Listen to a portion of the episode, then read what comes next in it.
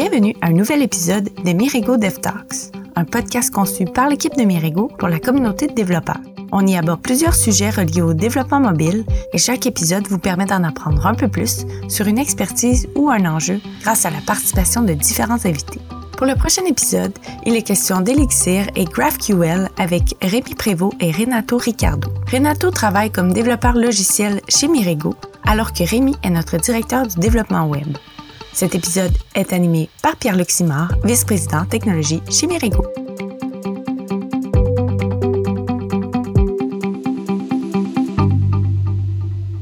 Bonjour, aujourd'hui, je discute avec Simon et Renato de bâtir des API web en Elixir.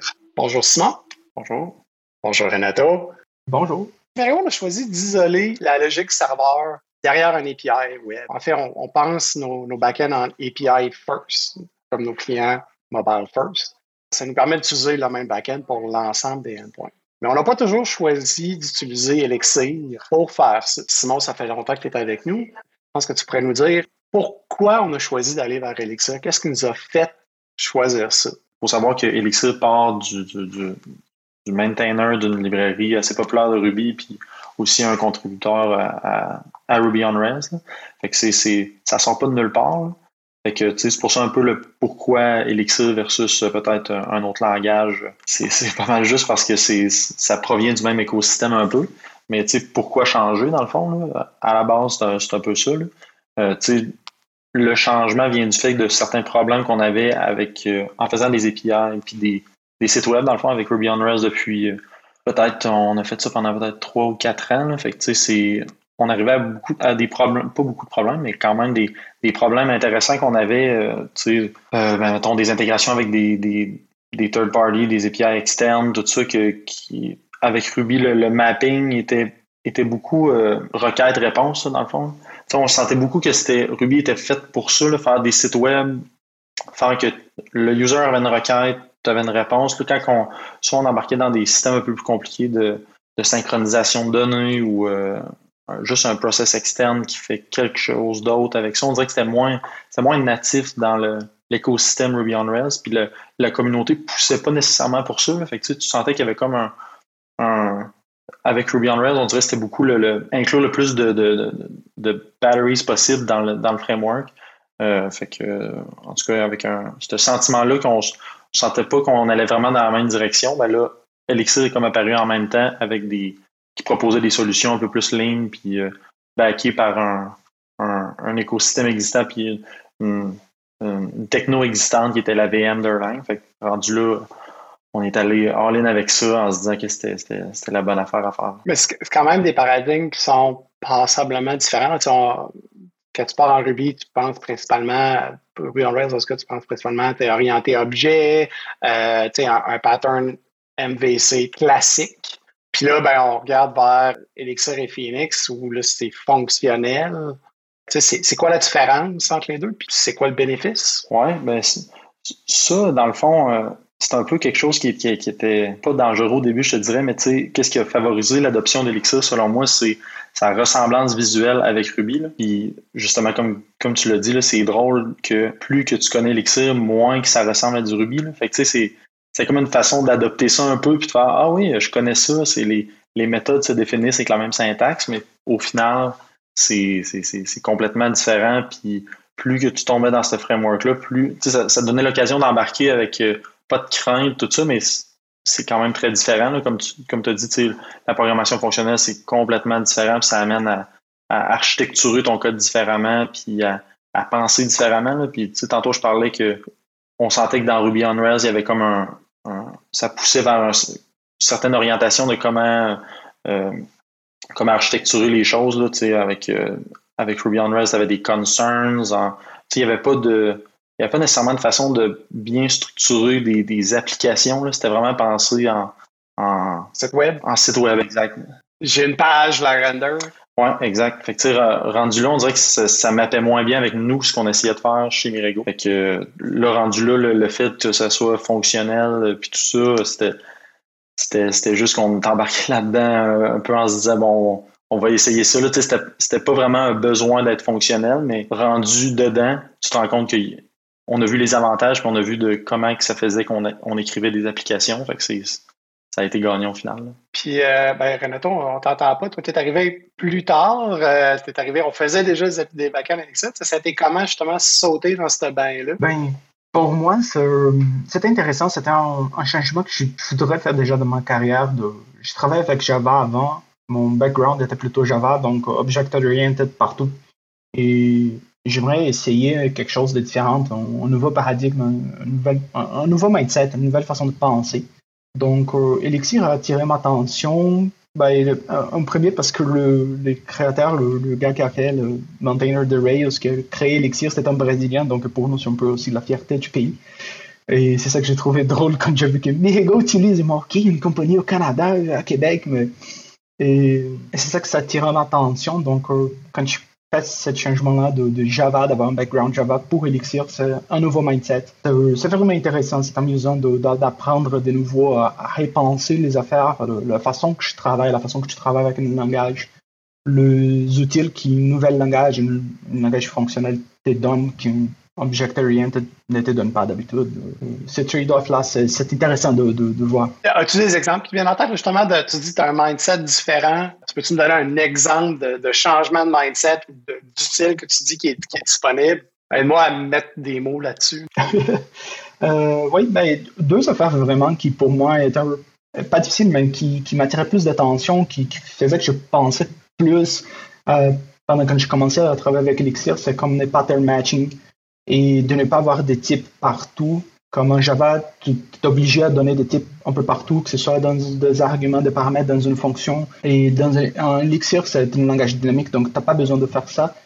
Et le pattern matching aussi, c'est une autre chose qui, pour moi, avec un background Java, c'est une autre chose que, OK, maintenant, il faut que je, repense plusieurs affaires de, de la façon que je travaille, de la façon que j'écris du code, parce que maintenant, je peux juste prendre une partie de mes structures pour utiliser dans une fonction. Je n'ai pas besoin de l'objet ou la structure au complet. Et toute la puissance que ça donne quand tu commences à découvrir, ah ok, maintenant je peux faire ça d'une façon beaucoup plus simple. Je n'ai pas besoin de répéter euh, mon code de ma fonction en plusieurs places par différents types. C'est vraiment intéressant ça.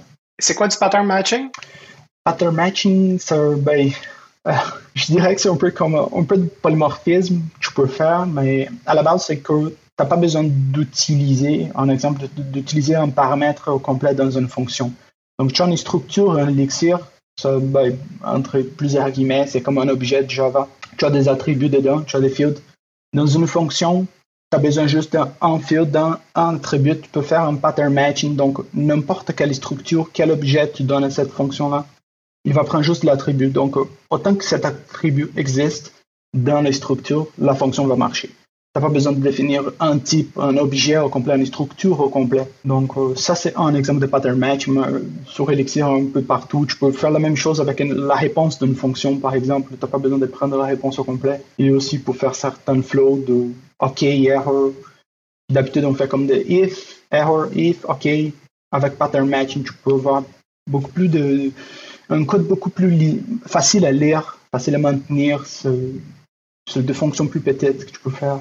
au, au, final, euh, le, le, pattern matching, tu dis on pourrait écrire des ifs, mais au, final, c'est ça quand même que ça fait. Ça, ça compile en des ifs. Il n'y a, pas de, a pas de magie là-dedans, mais c'est comme tu dis, ça écrit, ça permet de faire du code un peu plus concis puis de dire euh, euh, cette fonction-là va juste s'exécuter quand les paramètres vont, vont matcher avec ce que tu lui passes en entrée. c'est une façon de communiquer ça, puis de quand tu lis le code, tu le vois plus rapidement que OK, je comprends que cette fonction-là est définie pour tel type de structure. OK, parfait, je comprends l'utilité. Dans Rails, tu as le, le, classic pattern, tu Model View Controller, tu as les folders qui sont déjà là, c'est prêt pour suivre le pattern. Sport et ça, bon, ben, c'est Phoenix qu'on utilise. C'est le même pattern? C'est-tu encore ton Model View Controller bien classique ou c'est un flow qui est différent? Euh, ouais, c'est, un peu différent. La, naming convention est quand même, est quand même différente. Le, le, concept de modèle là, qui, qui est comme un. qui est très. Euh, c'est pas péjoratif, mais qui est très Basecamp, là, dans le sens que dans mon système, j'ai un modèle user. Ça, c'est l'usager de l'application, c'est ça, c'est lui. Lui, il, possède des propriétés. Euh, c'est, ça, puis ça, ça figé, c'est, c'est là. Tandis que dans, dans Phoenix, c'est plus un c'est plus le concept, c'est amené en, fond, en fait par Ecto, qui est le, le, genre d'ORM euh, d'Elixir. Euh, le, naming de ça, c'est plus des que c'est vraiment, ça, c'est vraiment un mapping de ta base de données. Ensuite, si tu veux rajouter des propriétés sur ce, sur, euh, par exemple, un user, ben, tu vas avoir le schema user, puis si tu veux lui, tu veux changer des attributs, si tu veux avoir de la, business logic, ben, cette business logic-là vivra pas dans, le, dans, ce schema-là, ça va vivre dans d'autres modules qui vont changer le schema. c'est comme une autre façon de, le penser.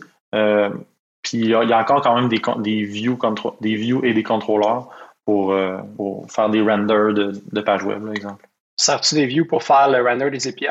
Euh, oui, euh, tu sais, dans le fond, là, c'est technique, là, mais comment que les views fonctionnent. Euh, en fait, les contrôleurs appellent les. C'est encore plus, je trouve, MVC que vraiment Rails. Puis peut-être que c'est parce que ça fait longtemps que j'ai fait du Rails, puis j'ai, je me souviens plus de comment que ça fonctionne, mais dans le fond, les contrôleurs vont, vont, renderer, les, vont renderer les pages, puis dans le fond, n'importe quel contenu, ça peut être du HTML, du JSON, par les views. Puis c'est les views qui vont s'occuper de gérer les templates, dans le fond. Fait tu sais, c'est. Il me semble que c'était aussi ça dans Rails, peut-être, mais c'était moins explicite que ça. mais il y, a vraiment ce même concept-là dans le film.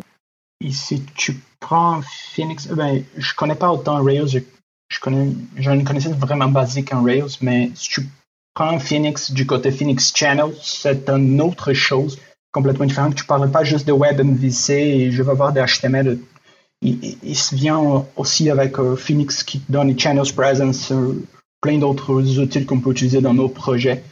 Donc, euh, je vois Phoenix vraiment, c'est pas juste un framework web MVC, c'est beaucoup plus large que ça, donne beaucoup plus de puissance que ça. effectivement, c'est un peu ça le, toolkit que, que, Phoenix essaie d'avoir. C'est vraiment d'être un framework web qui va répondre à tous les besoins web que tu peux avoir. Tandis que de l'autre côté, je pense que Rails est plus en mode MVC puis euh, site web. Donc, si le flow MVC de base de Phoenix ne fait pas mon affaire, je peux m'insérer et changer ce flow de données-là comme bon me semble. Depuis que Phoenix a été créé, en fait, à un moment donné, il y avait eu beaucoup de, justement de, de, de, changements à l'interne pour pas que ça devienne comme Rails. Euh, moi, c'est un peu ma crainte aussi. Tu changes pour un autre euh, pour un autre langage, pour un autre framework, puis là, finalement, tu te rends compte que OK, ça va ça va-tu dans la même direction? Ça va-tu ça va-tu arriver à la même chose dans, dans cinq ans? Puis il y avait beaucoup de. Il y avait un blog post qui était sorti qui était Phoenix is not your, your application. Dans le sens que, par exemple, chez Mirigo, on ne fait pas des applications Phoenix, on fait des applications Elixir qui ont une dépendance à Phoenix qui est utilisée pour la partie web et rendering de, de, de, contrôleurs. Ça donne que c'est ça, mais le, le, le, le, start de ton application Elixir, c'est pas Phoenix Start. C'est vraiment, vraiment ton application en vie en soi sans, le, sans Phoenix. Au début de la conversation, tu, tu parlais que Phoenix et Elixir réglaient des problèmes qui, qui existaient avec Rails, entre autres de ne pas juste vivre comme étant une requête, mais d'avoir un plus grand cycle de vie, permettre de faire des requêtes en background, faire de la, compression avec, avec d'autres endpoints. C'est quoi les, outils ou c'est quoi des morceaux qui viennent de Phoenix ou de Elixir qui nous permettent de faire ça, justement? C'est quoi les noms de, ces, features? Ben, en fait, c'est comme built-in dans, dans la VM, je pourrais dire, que quand tu startes une application, tu peux starter plusieurs applications, puis il y en a une de celles-là que c'est Phoenix écoute sur un port de ta, machine pour répondre à des requêtes. Mais tu peux starter d'autres applications qui, par exemple, va faire un. On a Oban qui, est le un job processing qui, qui start en même temps que ton application, puis elle, cette application-là, elle vit en soi, elle a son propre life cycle, elle gère ses, ses, ses, ses erreurs runtime qui arrivent, puis c'est vraiment à part. Puis cette librairie-là sert à processer des jobs dans une base de données. Fait qu'elle est connectée à, exemple, PostgreSQL puis elle va handler les événements de PostgreSQL qui arrivent complètement séparés de ton, de ton application web. J'ai pas besoin de me monter un deuxième serveur avec un deuxième runner Ruby qui va être spawné dans un script SH qui part mon application. Ça vient tout in, je comprends bien. C'est comme, euh, comme je disais, c'est, ça file, et c'est dans le fond, c'est natif à la plateforme dans laquelle on a, on a décidé de faire nos applications. C'est natif de faire plusieurs applications qui roulent en parallèle pour différents besoins. Ça rend tout ça plus facile de découper le code aussi. Tu sais, ça séparer, on aime le clean code, on aime séparer les responsabilités. Ça veut dire que c'est plus facile de séparer les responsabilités, même à l'intérieur d'une grande application web, maintenant? Oui. mais c'est aussi dangereux de over séparer puis d'avoir euh, de dire ah oui je suis avec euh, ma VM Erlang je peux avoir plein d'applications je vais avoir une tu te fais ton propre système de microservices interne puis il y a un danger aussi là-dessus de ne pas garder ça simple mais c'est quand même possible de le faire de, de séparer d'avoir une application qui gère euh, tes paiements que c'est complètement à part qu'elle peut même avoir des dépendances complètement à part qui, que tu peux pas euh, euh, dépendre dans une autre application. Tu sais, as vraiment cette, séparation-là. De, le concept d'application est fort, mais c'est, tu peux quand même te tirer dans le pied avec ça. Et en même temps, ça te permet de, garder ta règle d'affaires, ta, business rule bien scopée. Tu peux faire des tests juste à ça et réutiliser ça pour un API, pour un processus d'outbound qui va utiliser la même règle d'affaires. Et tu gardes ça dans ton projet, mais en même temps, organisé d'une façon que je peux le tester indépendamment de, du reste du projet. Ben, j'aime le parallèle avec les microservices parce que c'est ça. Tu peux avoir des, plusieurs microservices dans ton application puis tu peux choisir comment tu les découpes. Ça vient avec le même danger que si tu faisais complètement isolé. Euh, mais j'ai l'impression que c'est plus facile à refactory ou à remerger dans un code base, dans, un autre microservice si tu as séparé trop early, mettons. Si tu te rends compte d'une erreur, vu que c'est toutes des petites apps, ça va être plus facile à ramener. Oui, effectivement. C'est sûr que quand, que quand tu sépares dès le début en microservice puis que tu te rends compte que ah, ben, finalement, tout microservice se colle à l'interne, c'est un peu. Puis tout est entremêlé. C'est sûr qu'après ça, tu, finis par dire bon, je ramène tout dans mon, dans mon même, même application. Tu sais, dans le fond, une autre application, ça, ça va servir si tu te. Dans les, dans les guides, mettons, là, de, de ça dit que ben, tu fais une application quand tu ne gères pas les mêmes types de données. Fait que mettons que tu agis sur ta base de données, bon, parfait, tu as ton application, mais si tu as, si ton autre, dans, ton, dans ta web application, si tu agis sur la même base de données, ben là, découper ça dans une autre application parce que c'est un autre concern ou c'est peut-être peut overkill. Si tu touches à la même BD, tu devrais être dans la même application. C'est simple, c'est accessible, puis je suis sûr qu'il y a des exceptions à ça, mais comme règle du coup, je trouve que ça, ça a bien du sens. Dans notre approche API First, on s'est mis à faire des API GraphQL. Renato, euh, tu m'expliques c'est quoi un API GraphQL? D'habitude, un API REST, à la base, on va utiliser des JSON. Tu as plusieurs endpoints. C'est comme les informations que tu peux demander de ton API. C'est comme bien scoper chaque endpoint. Tu as une réponse définie. Et tu vas voir que ce soit le résultat comme descend, OK, voici le résultat que tu m'as demandé ou c'est OK la, mutation que tu veux faire, le, changement, que ce soit en erreur. Un GraphQL, ça change un peu la façon de penser, la façon de voir, parce que tu vas avoir un schema, c'est un schema au complet, et c'est un peu la responsabilité du client de demander ce qu'il a besoin. Donc, ce n'est plus le back-end qui va définir, hey, voici les endpoints qui existent, voici les informations que je veux te donner à chaque endpoint. Maintenant, je te donne le scope au complet, voici tout ce que tu peux demander et tu choisis selon ce que tu as besoin. C'est toujours dans un certain moment pour un certain besoin. Dans mon ancienne vie, euh, faire un API REST, une des choses qu'il fallait faire, c'est versionner. Parce que quand tu changeais le format de ton objet, ben, tu voulais que ton client, tu voulais pas briser ton client quand tu allais pousser en prod. Est-ce que GraphQL s'occupe de ça d'une certaine façon? Ou il euh, faut aussi que tu versionnes ton API GraphQL? Dans une certaine façon, GraphQL va s'occuper de ça. Euh, autant que tu ne changes pas un, un objet dans ton schema qui existait avant.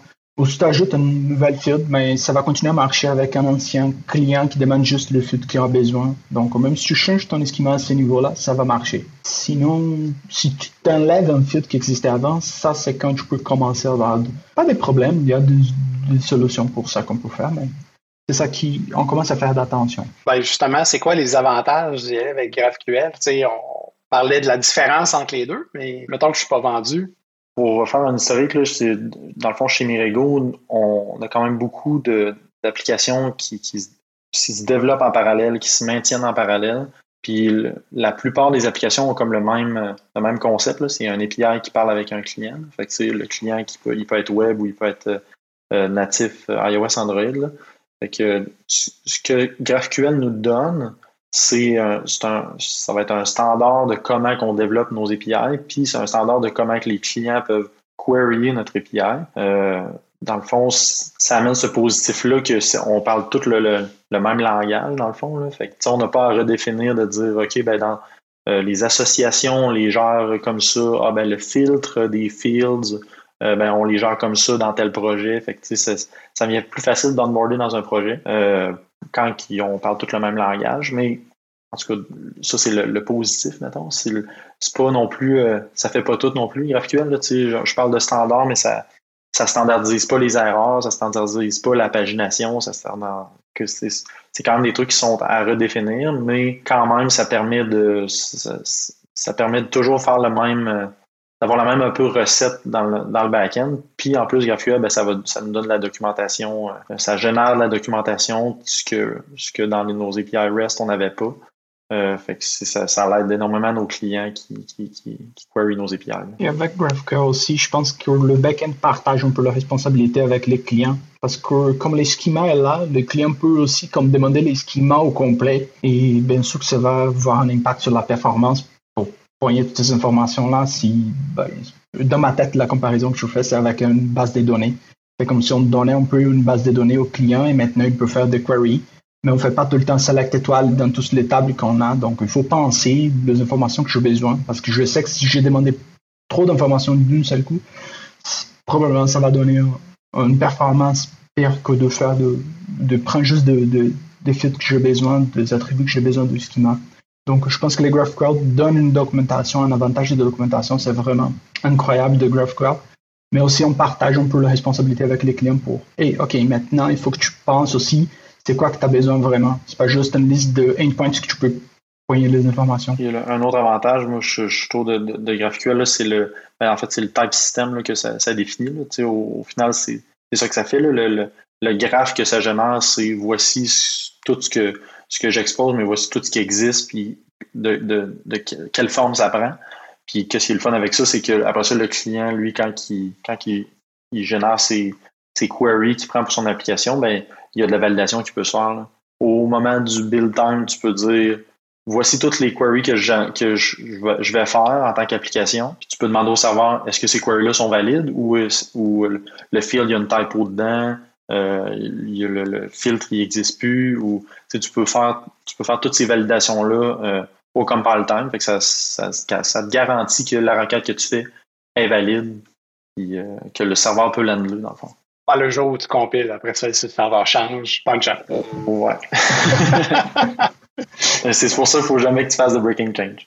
Ce que je comprends, c'est la force puis l'intérêt pour le développeur back-end, c'est tu as un contrefort, tu écrit un schema, puis euh, là, tu sais que ton client va suivre ça. J'ai l'impression qu'un des, des grands dangers avec ça, c'est justement c'est qu'on donne une partie des clés de la voiture au client au sens où il peut query, il peut faire select all s'il veut. Il n'y a rien qui l'empêche de le faire. Fait que, en, tant que, en tant que développeur, je peux voir ce, ce risque-là, puis je vais vouloir faire attention à ce que j'expose dans mon schéma. Y a-t-il d'autres choses auxquelles je devrais faire attention? Ben, c'est pas tant vrai que tu peux faire l'équivalent de select all parce que faut quand même que manuellement, tu dises tout, tout ce que tu veux. Que, rendu là, la complexité est exposée par le, par le client. Le client, quand il demande quelque chose, tu peux inférer de dire euh, OK, tu es en train de me demander 50 champs. OK, c'est peut-être trop. Tu, peux, euh, tu, peux, faire ça. Fait que, le concept de étoile n'existe pas là, en GraphQL. Fait que oui, c'est un, un, un, détail, mais quand même, ça, permet, de, ça permet de pallier à des,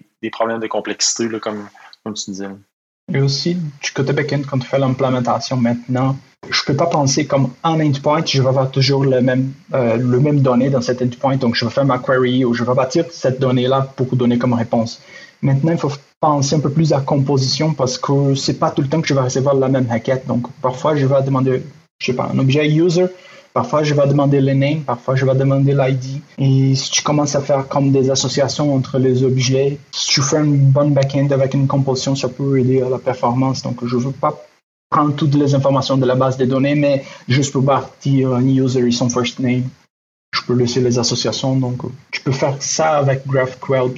Tu peux essayer de, bâtir tes données dans ton back-end selon la requête que tu as reçue, mais il faut penser à la composition parce que maintenant, c'est au niveau de chaque field à peu près dans un objet que tu peux demander. Puis dans les autres dangers de GraphQL, pour l'avoir fait dans des projets, c'est de commencer à définir trop, euh, trop globalement tes, tes, euh, tes types GraphQL. Tu sais, moi, je, c'est GraphQL modèle, dans le fond. C'est quand tu as le concept de modèle que tu as un user, puis le user, c'est ces champs-là.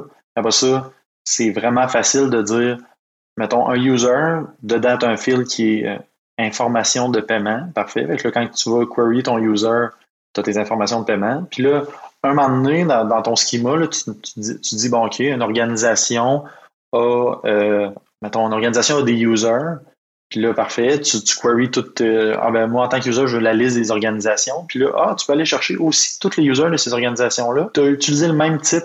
OK, ça veut dire que tu as ce champ-là sans avoir manuellement dit oui, je veux, comme mettons dans un API REST, que tu aurais à manuellement dire quand je render mes organisations, je render mes users, je render avec les informations de paiement, mais là, dans GraphQL, c'est un peu transparent tout ça. Le danger, c'est d'être trop global, puis pas assez granulaire pour dire non, OK, quand que je dans GraphQL, un user dans une organisation, son type, c'est pas le modèle user, c'est le type organization user, par exemple. Fait que lui, c'est l'organization user.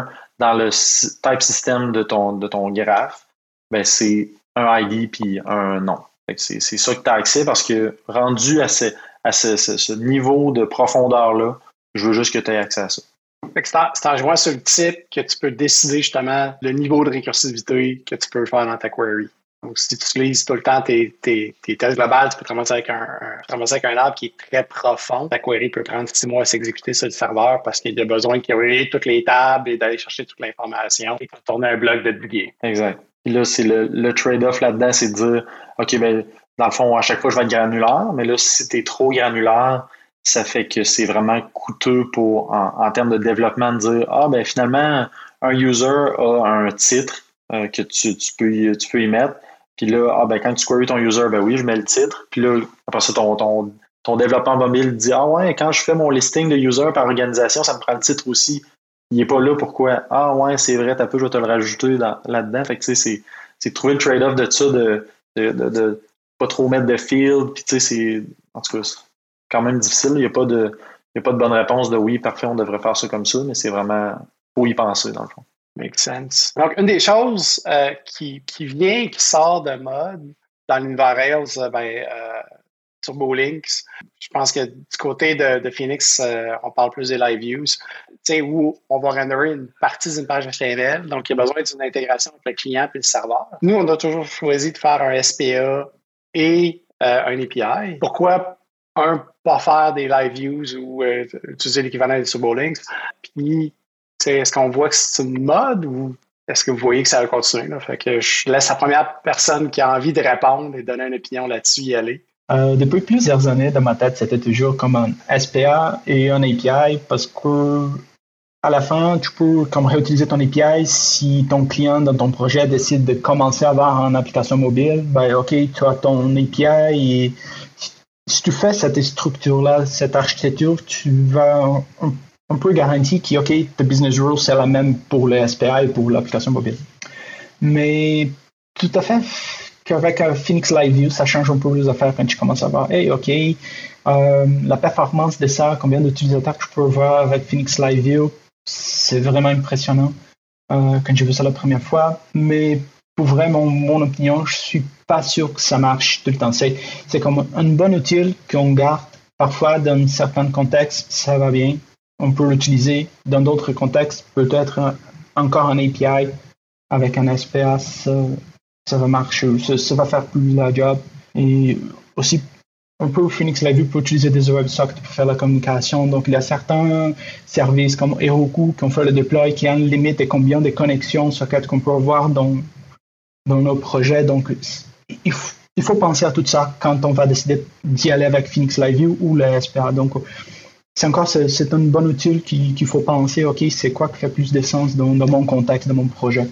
Oui, ben c'est, vrai, c'est tout vrai ce que tu dis. C'est vrai que pour des, pour des applications à haut trafic, ou est-ce que euh, l'utilisation des SPA, que c'est quand même le fun au niveau du, de la vitesse d'exécution, que parfait, je, oui, je vais avoir beaucoup de JavaScript à downloader, mais une fois que c'est loadé, j'interagis juste avec un API, puis c'est, super vite. Euh, je pense que ça a encore sa place. Mais euh, ben, pour avoir quand même joué beaucoup avec euh, LiveView, c'est quand même intéressant. Puis je pense qu'il y a quand même des types d'applications que ça, il y a un bon fit. Là.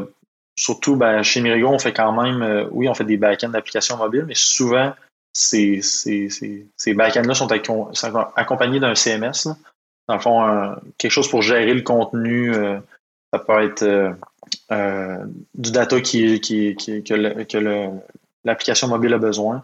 Euh, dans le fond, je pense que pour ça, il y a quand même un bon use case versus d'automatiquement dire Ah, euh, je veux une navigation de page avec euh, un peu de, contenu riche, je vais y aller avec une, une SPA. Je pense que Phoenix Live View, il est, vraiment bien fait pour, pour justement handler des, événements et tout ça. Oui, il y a le côté latence, puis est-ce que c'est vraiment un fit, puis il y a aussi un coup côté DevOps de OK, il faut que je supporte cette architecture-là qui est un peu qui est pas tant standard, mais euh, à cause des WebSockets. Euh, mais je pense que ça vaudrait quand même la peine de l'évaluer pour certains types de projets, là, parce que au niveau de la rapidité de développement, moi, ce que j'ai vu, c'est que ça, ça, ça bat, en tout cas, c'est sûr. Là, mathématiquement, le fait de faire un SPA qui il faut qu'il invente la communication avec un API, développer un API, puis que tout ça se parle ensemble, puis d'arrimer tout ça, c'est sûr que c'est plus long que juste dire, tu fais comme si tu faisais des, générer des pages HTML, mais ça donne que cette page HTML-là peut communiquer live avec un module, un module euh, Elixir, c'est sûr que ça, c'est plus rapide, mais je pense que ça vaut vraiment la peine de l'évaluer pour, pour certains types de projets, en tout cas. J'imagine des projets où tu n'aurais jamais d'autres clients que du web, qu'une page web. Ouais, mais ça, euh, oui, c'est sûr que si tu, si, tu le fais en mode plus prototype, puis bon, OK, euh, rapidement, je fais quelque chose que mes contrôleurs vont chercher mon data, mais il y a quand même une façon de l'architecturer pour que, euh, pour que ton, tes contrôleurs, tes modules Live View vont chercher le data comme si c'était un API, dans le fond. Tu sais, il y a quand même façon de, il y a quand même façon de le faire. Là. Mettons que je veux pousser un peu, je te dirais, fais-toi quand même un API GraphQL à travers ton application pour avoir un type système intelligent puis que tu puisses mapper ton, tes données, puis tes contrôleurs font juste exécuter des requêtes GraphQL dans ton même système pour avoir ton data puis avoir toutes les toutes, tes, helpers aussi de, de, format puis tout de tout ça, d'avoir tout ça dans GraphQL puis que tes LiveView utilisent ton même API GraphQL. Fait que, il y a quand même moyen de le faire, là, je pense. Ouais, je pense que tu es rendu dans une plus grande application quand, tu parles GraphQL à l'interne entre des, des différentes applications et des tirs. Oui, je suis pas mal d'accord. C'est il faut faire attention avec n'importe quelle technologie qui on pointe comme les clients de nos business rules de back-end, parce que si tu commences à acheter de business rules dans la coche du client, mais il faut répliquer ça par tous les clients que tu vas créer. Donc, si tu commences à faire ça avec du live view, tu vas faire ça avec un app mobile, tu vas faire ça avec un, un SPA. Je pense qu'à ce niveau-là, l'attention d'où tu mets tes règles d'affaires, ça reste dans un projet web un peu la même chose. Euh, cette organisation d'où on met nos règles d'affaires. C'est dans l'attention qu'il faut faire, peu importe les clients qui vont utiliser ça. C'est aussi que c'est quand même assez récent comme, comme techno, euh, ce concept-là de live view, puis les, les Hotwire, puis les autres, euh, les autres, ça dans les autres langages. fait que tu sais, c'est quand même risqué d'intégrer ça dans un projet qui est, mettons, à grande visibilité. C'est dur après ça de dire au client, ouais, c'est parce qu'on voulait utiliser des WebSocket pour synchroniser du UI au client, peut-être le client va faire ah ouais, ok, mais aviez-vous vraiment besoin de ça?